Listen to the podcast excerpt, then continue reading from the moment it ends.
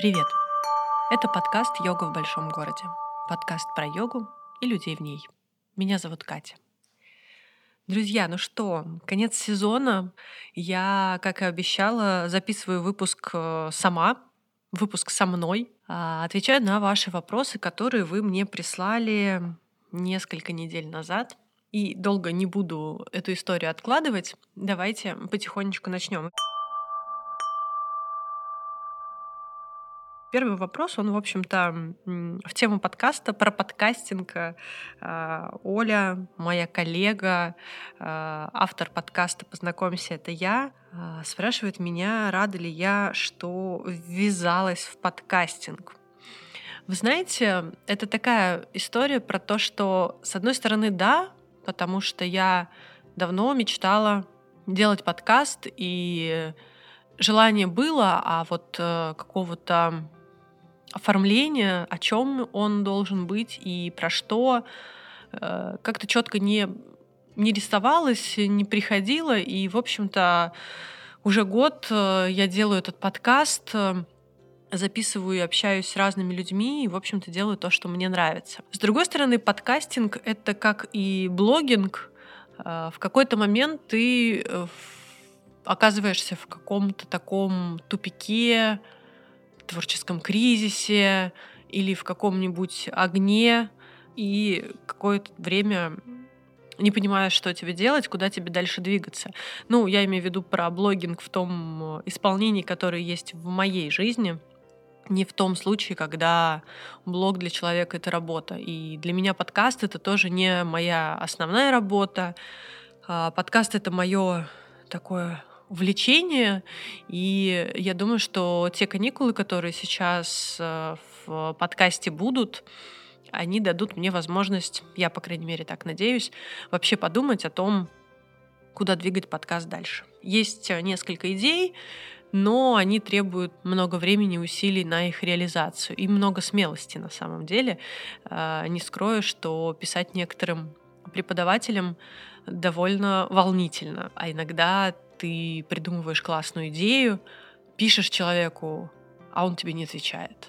Ну, это тоже такая история. Э, интересно понаблюдать за тем, что происходит. И что касается еще подкастинга, я думаю, что сейчас для меня это такая история, в которой я двигаюсь очень интуитивно, ничего не особо изучая, у меня есть прекрасная Регина. Э, привет тебе большой и огромное тебе спасибо за то, что ты помогаешь мне в монтаже этих историй. Поэтому я думаю, что это вопрос, который требует какого-то осмысления и понимания того, как делать дальше и как делать лучше. Вот, в общем-то, первый вопрос про подкастинг был такой. Следующие два вопроса, они довольно интересными э, мне показались и очень глобальными и глубокими, потому что для того, чтобы на них ответить, нужно разобраться с понятиями и определениями. Вопрос э, задала тоже Ольга. А, она моя подписчица. Вопрос первый такой. Йога с асанами окей. А карма-йога, что это и как? Э, я предполагаю, что йога с асанами окей, это что вроде как бы все понятно. Но что такое карма-йога, давайте определим. Карма — это некое действие, и э, карма-йога — это йога-действие, это практика, в которой мы выполняем какие-либо действия, какую-либо работу, не ожидая какого-либо результата, не ожидая какой-то реакции на этот результат, а просто делаем, потому что потому что делаем, потому что это хорошее дело, и почему бы его не сделать. Я думаю, что, знаете, если присмотреться и иногда постараться, карма-йога, она присутствует в жизни каждого человека, который так или иначе соприкасается с йогой, либо живет какой-то осознанной жизнью, мне кажется, в современном обществе, в современное время каждый второй к этому стремится. А, так или иначе, карма-йога, она присутствует. Для меня карма-йога — это на самом деле очень простые вещи, которые, скорее всего, вы тоже делаете. Например, я бы сказала, что раздельный э, сбор мусора э, и разумное потребление — это тоже некое проявление карма-йоги, когда ты ну, делаешь какие-то вещи. По сути дела, если так задуматься, то сдавая э, свой мусор на вторичную переработку, мы обеспечиваем э, заводы, которые перерабатывают мусор, что-то из него делают, там, не знаю, одежду, чехлы для телефонов, э, просто нов, новую упаковку. По сути дела, мы бесплатно обеспечиваем их сырьем, ничего не прося взамен, не получая за это никаких там денег, дивидендов или каких-то вещей. А делаем мы это с э, благой целью, для того, чтобы улучшить экологическую обстановку. И почему бы это тоже не относить к карма-йоге? Для меня карма-йога э, гулять, например, по лесу и какие-то бумажки, бутылки, какой-то мусор э, по дороге собрать и донести до ближайшей мусорки. В общем-то, никто мне за это не будет говорить спасибо. От этого я не стану богаче, знаменитее или еще что-то такое, да, если мы говорим про какую-то деятельность, э, которую мы выполняем, например, с какой-то целью. Я просто это делаю, потому что я не могу этого не сделать. Мне кажется, что дети и домашние животные это тоже такое своего рода служение, когда мы делаем для них все возможное, но при этом не ожидаем от них, ну, в лучшем случае, при хорошем раскладе, не ожидаем от них какого-то, какой-то благодарности или каких-то особенных плюшек и бонусов. Поэтому я думаю, что если каждый из нас задумается и вот так присмотрится к своей жизни, карма-йога, она, в общем-то, присутствует в жизни абсолютно каждого человека в том или ином виде. Простите, сейчас. Панда, а другого времени поиграться нету? Я только что рассказываю вообще-то про то, как я тебе служу, а ты мне тут звук портишь. Иди играйся в другое место. Пам-пам. Продолжим. Так вот, карма-йога так или иначе присутствует в жизни каждого из нас. Просто присмотритесь, что вы делаете такого, а, от чего вы не ждете каких-то результатов, каких-то бонусов, а делаете, потому что не можете этого не делать. Следующий вопрос э, тоже от Оли про джняна-йогу. Очень схожий и поднимающий достаточно глубокие важные темы. А, давайте сначала разберемся, что такое джняна-йога. А, джняна — это знание, и джняна-йога — это некий путь, ну, в общем-то, как и любая практика, любая практика йоги, какую мы не возьмем, это некий путь познания — обретением мудрости, и он предназначен для тех, и он подойдет тем, кто стремится познать истину вот в ее окончательном варианте, познать абсолют э, и так далее и тому подобное, и для того человека, кто готов посвятить познанию этой истины свою жизнь. Если в чистом виде, ну, на мой взгляд, да, я могу ошибаться, а, я не так глубоко и хорошо знаю эту тему, Скорее всего, это люди-монахи, которые посвящают свою жизнь а, какому-то служению, какому-то изучению, познанию, молитвам, практикам. А, да, я сейчас не говорю там только про православных монахов. А, в каждой, мне кажется, религии есть э, такие традиции, инструменты, когда люди э, уходят в аскезу и посвящают свою жизнь духовному пути, духовной практике, духовным поискам. И вообще джняна-йога, она состоит из э, трех таких составляющих. Это слушание, созерцание и утверждение в истинности знания. Передача знания, слушание, вот этот этап, он э, проходит только от реализованного мастера, то есть от какого-то человека, который точно уже в этом разобрался, который имеет определенный опыт в этих духовных поисках. А, если мы говорим про созерцание, это, наверное, можно сравнить э, со своими личными практиками, с медитацией, э, молитвой, как угодно можно это называть, если это, в общем-то, ведет к одной, одной единственной цели. И утверждение в истинности знания. Да, недостаточно знать, что, например, э, существуют яды ума, да, как говорит, например, нам об этом буддизм, что один из видов страдания, которые мы испытываем, мы испытываем от ядов ума, например, от гнева или от неведения. И этого недостаточно. Ну, то есть мы все прекрасно знаем, что э, гнев и ярость, и злость, э, и какие-то такие проявления, они могут быть разрушительными как для наших собеседников, людей, с кем мы взаимодействуем, так и для нас самих. Да, я не говорю сейчас, что злость это плохо, э, злость это нормально, но когда мы ее не осознаем, когда это неконтролируемо, когда это течет из всех щелей нашего сознания, тогда это мы прекрасно понимаем, что это как бы не ок.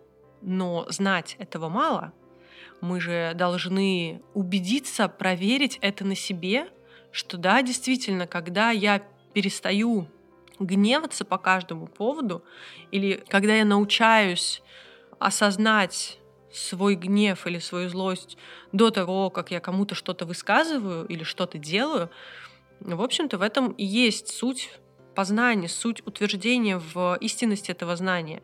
Эм, знаете, это как э, недостаточно знать, что Земля круглая, нужно обязательно вокруг нее проехать. Ну или, по крайней мере, из космосом смотреть. Немногим из нас это удалось воочию. И если возвращаться к джняна-йоге, то, в общем-то, вы тоже можете для себя в жизни найти какие-то вещи, которые вы готовы изучать, найти мастеров. Э, могу привести свой пример. Для меня, наверное, сейчас моя джняна-йога в какой-то мере, в каком-то смысле, понятно, что без отречения от э, а, мирской жизни, это изучение буддизма. Э, я прислушиваюсь к двум учителям, которым я доверяю, которые мне очень импонируют, и которые говорят для меня понятные вещи. Это Глеб Мазаев и э, Лапсанг э, Темпа. Это люди, которые, в общем-то, их лекции и их учения о буддийской дхарме можно найти в свободном доступе, тоже послушать, посмотреть. Вот мой один из этапов э, джняна йоги — это слушать, изучать эти лекции, изучать тексты и практиковать практиковать для того, чтобы убедиться, что все так и есть, как они говорят. В общем-то, сам Будда говорил о том, что, э, дорогие товарищи, мои ученики, вы как бы мне на слово-то не верьте, э, вы должны мое учение, мои тезисы проверять на себе, как э, ювелир проверяет драгоценный камень. Он же не просто его берет, а там, окей, изумруд. Хорошо, спасибо, кладем к себе в коробочку. Он этот изумруд со всех сторон покрутит, э, будет сомневаться в каждой его грани, в каждом его проявлении, но в конце концов он убедится, что да, это так, да, это учение верное. Поэтому изучайте, изучайте, ищите своих учителей, ищите то, что вам больше откликается. Я абсолютно ни к чему не призываю. А, найдите то, что подходит именно вам.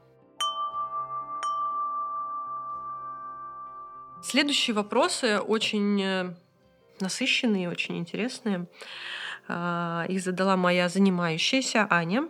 А, первый вопрос такой. Случалось ли тебе наблюдать, как люди, пришедшие заниматься с практикой, значительно меняются и в подходе, в отношении к практике и к жизни? Вообще существует, э, на мой взгляд, два мнения на тему того, меняет ли жизнь йога или нет. И один из ответов, который я когда-то услышала на этот вопрос, мне очень понравился. Мы не можем знать, даже если наша жизнь и наши отношения, наши подходы, ценности, все что угодно изменилось, мы не можем знать, что конкретно на это повлияло потому что мы не сферические кони в вакууме, э, да, мы занялись йогой, нас э, изолировали от всего окружающего мира, а у нас нет возможности прожить две параллельно проходящие или просто параллельные жизни вот с теми же самыми вводными, только одну жизнь практикуя йогу, а в другой жизни не практикуя. И только в таком случае мы можем действительно понять, что повлияло на те или иные изменения. Но с другой стороны, э, люди действительно меняются. И это происходит на самом деле на таких очень простых вещах, а, когда, например, человек берет и делает в своей комнате перестановку для того, чтобы ему было удобнее заниматься йогой. В общем-то, можно сказать, что йога повлияла на его жизнь и как-то изменила его представление о комфорте, удобстве, уюте. Были в моей практике люди, которые действительно меняли свое отношение к йоге.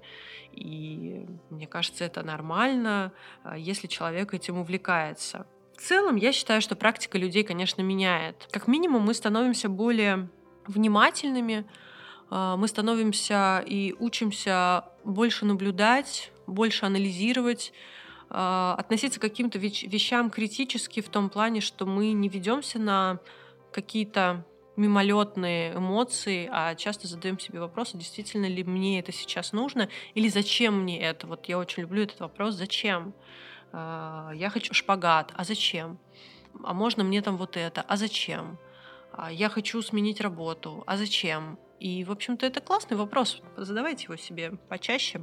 Поэтому, в общем-то, да, я думаю, что э, мне случалось наблюдать людей, у которых жизнь менялась из-за практики.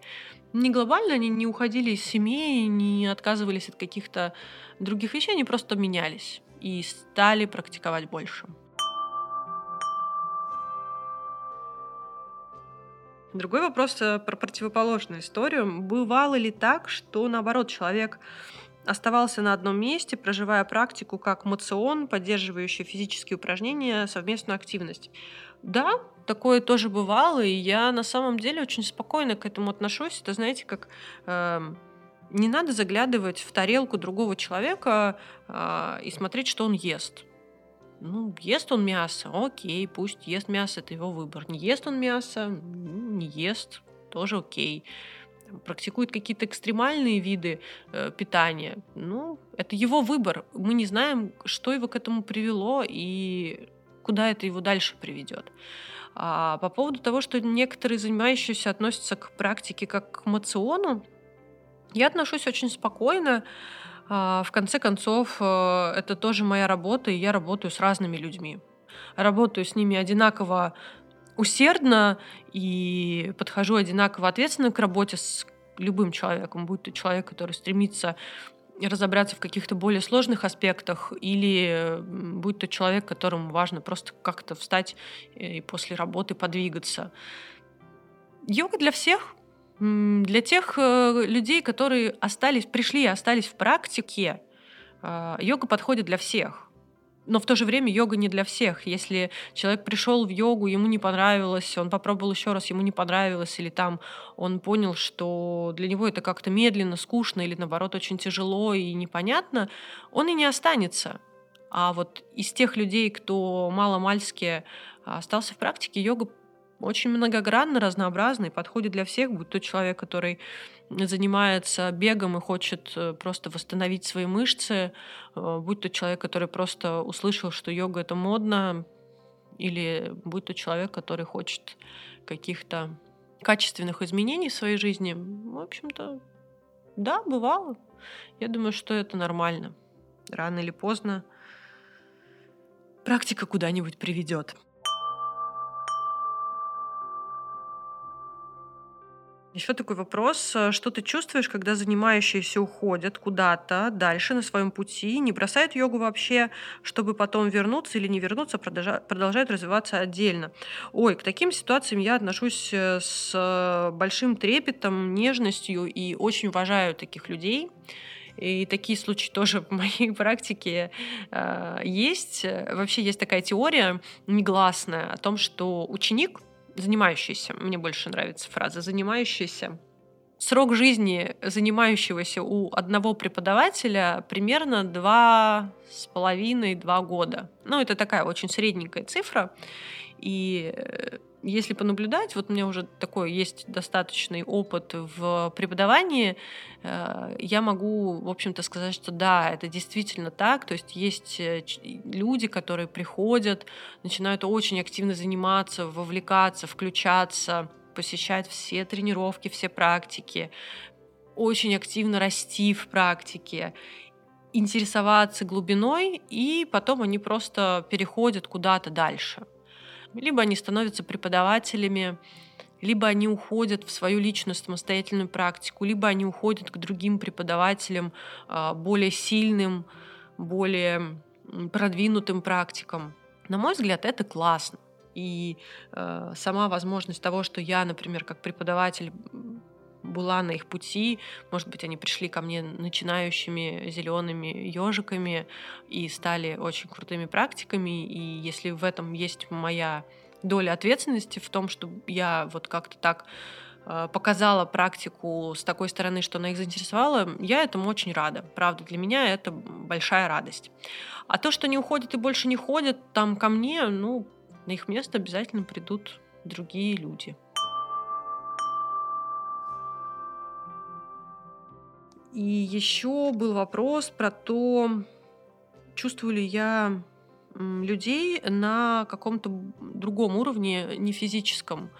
Честно, я не, не чувствую ничего такого особенного, исходящего от людей. То есть я там не вижу чакры, не вижу энергии э, или какие-то там другие вещи.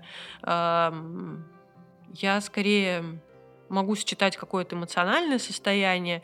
И, наверное, я отвечу на этот вопрос таким образом. Скорее, я вижу какую-то глубину в людях особенную. Вот что-то особенное в людях, мне кажется, я замечаю. А, часто это бывают люди, которые либо очень с чем-то со мной схожи, либо люди, которые очень на меня не похожи, и мы с ними очень разными являемся из каких-то вот прямо из какого-то разного теста. Такие вещи замечаю, если брать какие-то энергетические уровни, то нет. И я про это, честно сказать, мало знаю и, откровенно, совсем признаться, мало интересуюсь. Я фанат э, доказательных вещей. Следующая серия вопросов от Анжелики, моей э, коллеги, соратницы и э, моего компаньона по проекту «Йога близко». Эм, вопрос о наболевшем. Возможно ли глубокое погружение в садхану без отрыва от производства социальной жизни и семьи? Или все же нужно уходить в горы?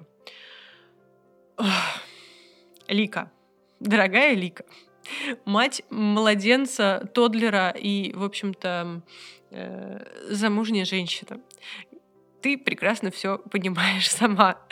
Но если кроме шуток, я думаю, что я думаю, что возможно, конечно, не на таком уровне, если бы мы ушли в какую-то аскезу, э, ушли бы в монахи, э, жили бы в какой-нибудь хижине и так далее и тому подобное. Там бы нас тоже настигли определенные бытовые э, и, может быть, не только бытовые сложности, которые бы мешали нашей практике, но мы уже прекрасно знаем, что идеальных условий для практики никогда не будут. Идеальные условия для практики — это то, что у вас есть сейчас, в настоящий момент. И при желании практиковать можно. Но, опять же, да, если вы родители маленьких детей, ваша главная практика — это вот сейчас эм, воспитание вашего ребенка, и вы, мне кажется, гораздо больше про себя узнаете, гораздо больше в себе воспитаете каких-то э, вещей, внимания, концентрации, принятия, э, безоценочного отношения к каким-то вещам, э, критического мышления, особенно если ваш ребенок э, э, заболевает какими-нибудь простудными или любыми какими-то заболеваниями, да, вы тоже изучаете массу информации, тоже применяете в какой-то какой здравый смысл и адекватность в свою жизнь. А, практиковать какую-то садхану, какие-то глубокие крии закрытые, возможно. Я знаю таких людей, э, и Некоторые из них даже были гостями э, подкаста.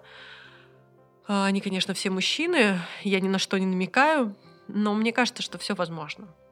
Нет ничего невозможного. Мне кажется, что человеческая психика, э, воля и желание, она абсолютно без, безгранична. И следующие пара вопросов, они такие будут из разряда в чат вошел Николай Солодников и предлагает составить топ-5. А, топ-5 книг, которые я рекомендую к прочтению человеку, занимающемуся йогой. А, Йога-сутры, и если читать йога-сутры как таковые сложно, непонятно, и это требует разъяснений, я очень, при очень сильно рекомендую посмотреть на канале в YouTube э, Дмитрия Демина он там комментирует каждую шлоку каждую главу, и разбирают они все буквально по каждому слову, что это слово означает э, и так далее. Плюс еще у Дмитрия вышла книга э, «Художественное изложение йога-сутр». Э, я ее не читала пока что на тот момент, когда я записываю этот выпуск, но я планирую ее приобрести и очень надеюсь, что с автографом автора. Э, ну вот мне кажется, что это тоже очень классная история, большая работа, большое рассмотрение, пересмотрение вообще такого э, важного э, первоисточника, который у нас есть. А, Бхагават Гита классика, и тоже можно читать с различными комментариями. Э, вот говорят э, Борис Борисович Гребенщиков э, в прошлом году, по-моему, выпустил э, тоже свою версию комментариев э, к Гите. Из того, что я прям очень-очень сильно рекомендую и желаю прочитать каждому человеку, «Будда, мозг и нейрофизиология счастья», а, Мингьор Ринпоче, а, это буддийский монах, который рассказывает о том, в общем-то, как медитировать, что происходит в медитации. И вообще очень классная вещь. И у него есть еще несколько книг. Э, это научно-популярная литература. Очень рекомендую. У меня на букмейте книга э, «Будда, мозг и нейрофизиология счастья». А, это книга, которая собрала большее количество цитат, которые я сохраняла. Еще книжку, которую я очень сильно рекомендую, э, это художественная автобиография, если можно так соединить эти слова, художественная автобиография – Слава Курилов, «Один в океане». Э, если не знаете, это история человека, советского человека, который бежал из Советского Союза, мне кажется, по-моему, в 70-х э, годах. Он э, отправился в круиз, купил какой-то круиз и прыгнул с лайнера, плыл в океане около трех дней и приплыл, вот сейчас не буду брать на какие острова, в общем-то, он бежал из Советского Союза таким образом, но э, он там описывает свою практику, он практиковал йогу, он описывает э, переживание самадхи, поэтому почитайте, это очень интересная история э, к разговору о том, у меня нет никаких условий для практики, я ничего не знаю и так далее. Человек жил в Советском Союзе, когда йога то была разрешена, то запрещена, никакой литературы не было, и ютубов тоже не было, да и чего там говорить, э, йога-студий с классными преподавателями тоже не было. И вот человек на собственной воле, он, кстати, семейный человек, а, работал, в общем-то, он много всяких а, духовных подвигов совершил. И самый главный, мне кажется, что если бы не практика йоги, не его концентрация, вряд ли бы у него получилось осуществить эту свою мечту. Очень интересная книга, рекомендую, познавательно, и если вы каких-то вещей в йоге не понимаете, ну вот как это, э, он классно описывает свои какие-то переживания, ощущения. Понятно, что у каждого они будут разными, но довольно интересно. Ну, если пятым источником я бы предложила читать Айнгара, все, что хотите. Э, мне кажется, это человек, который дал большое, большую, сделал большую методическую работу э, относительно йоги. А, следующий топ-5, э, который мне предлагает Лика составить, это топ-5 учителей, э, к кому нужно прислушиваться сейчас. Э, слушайте, друзья, дорогие, я не знаю, кому вам надо прислушиваться. А, я предлагаю прислушиваться вам к своему сердцу и к здравому смыслу, а, но учителя, которых я сейчас на нашей, скажем так, площадки российской йоги. Очень сильно уважаю и кому прислушиваюсь и при любой возможности посещаю их мероприятия. Это Дмитрий Демин, которого я уже упоминала, Глеб Мазаев. Ну, в общем-то, здесь по понятным для меня причинам, потому что Глеба я считаю своим учителем, прислушиваюсь к его учениям по буддийской дхарме. А, Игорь Пантюшев, если не слушали с ним подкаст, э, э, по-моему, если мне не изменяет память, это самый прослушиваемый выпуск. Если вы его еще не послушали, очень рекомендую. Артем Фролов, Но здесь, э, друзья мои, для вас будет, скорее всего, большая загвоздка, как э, пойти поучиться и послушать, э, что рассказывает и говорит Артем Фролов, потому что Артем Владимирович не дает никаких открытых гастролей, никаких открытых семинаров. В 2019 году у него был последний семинар по дыхательным практикам, которые он проводил вот для всех желающих, э, а, чтобы попасть к Артему Фролову на обучение, надо пойти учиться в Институт восточных методов реабилитации на преподавателя йоги, либо на йога-терапию. Но если нам повезет, то, может быть, Артем Фролов придет к нам гостем в подкаст. Очень на это надеюсь в следующем сезоне. Загадываю желание и держу скрещенными пальчиками. Если пятого человека называть, то я бы, наверное, сейчас назвала для себя лично э, это Татьяну Маркелову. Таня тоже была гостем, гость ей в подкасте моем. Мне очень близко то, что делает Таня, то, что она позиционирует, то, как она позиционирует себя как преподаватель, и то, что она делает как преподаватель. И, в общем-то, мне очень близки те тезисы, которые Таня предъявляет этому миру. Вопрос очень такой, мне кажется, важный. Вопрос о наболевшем.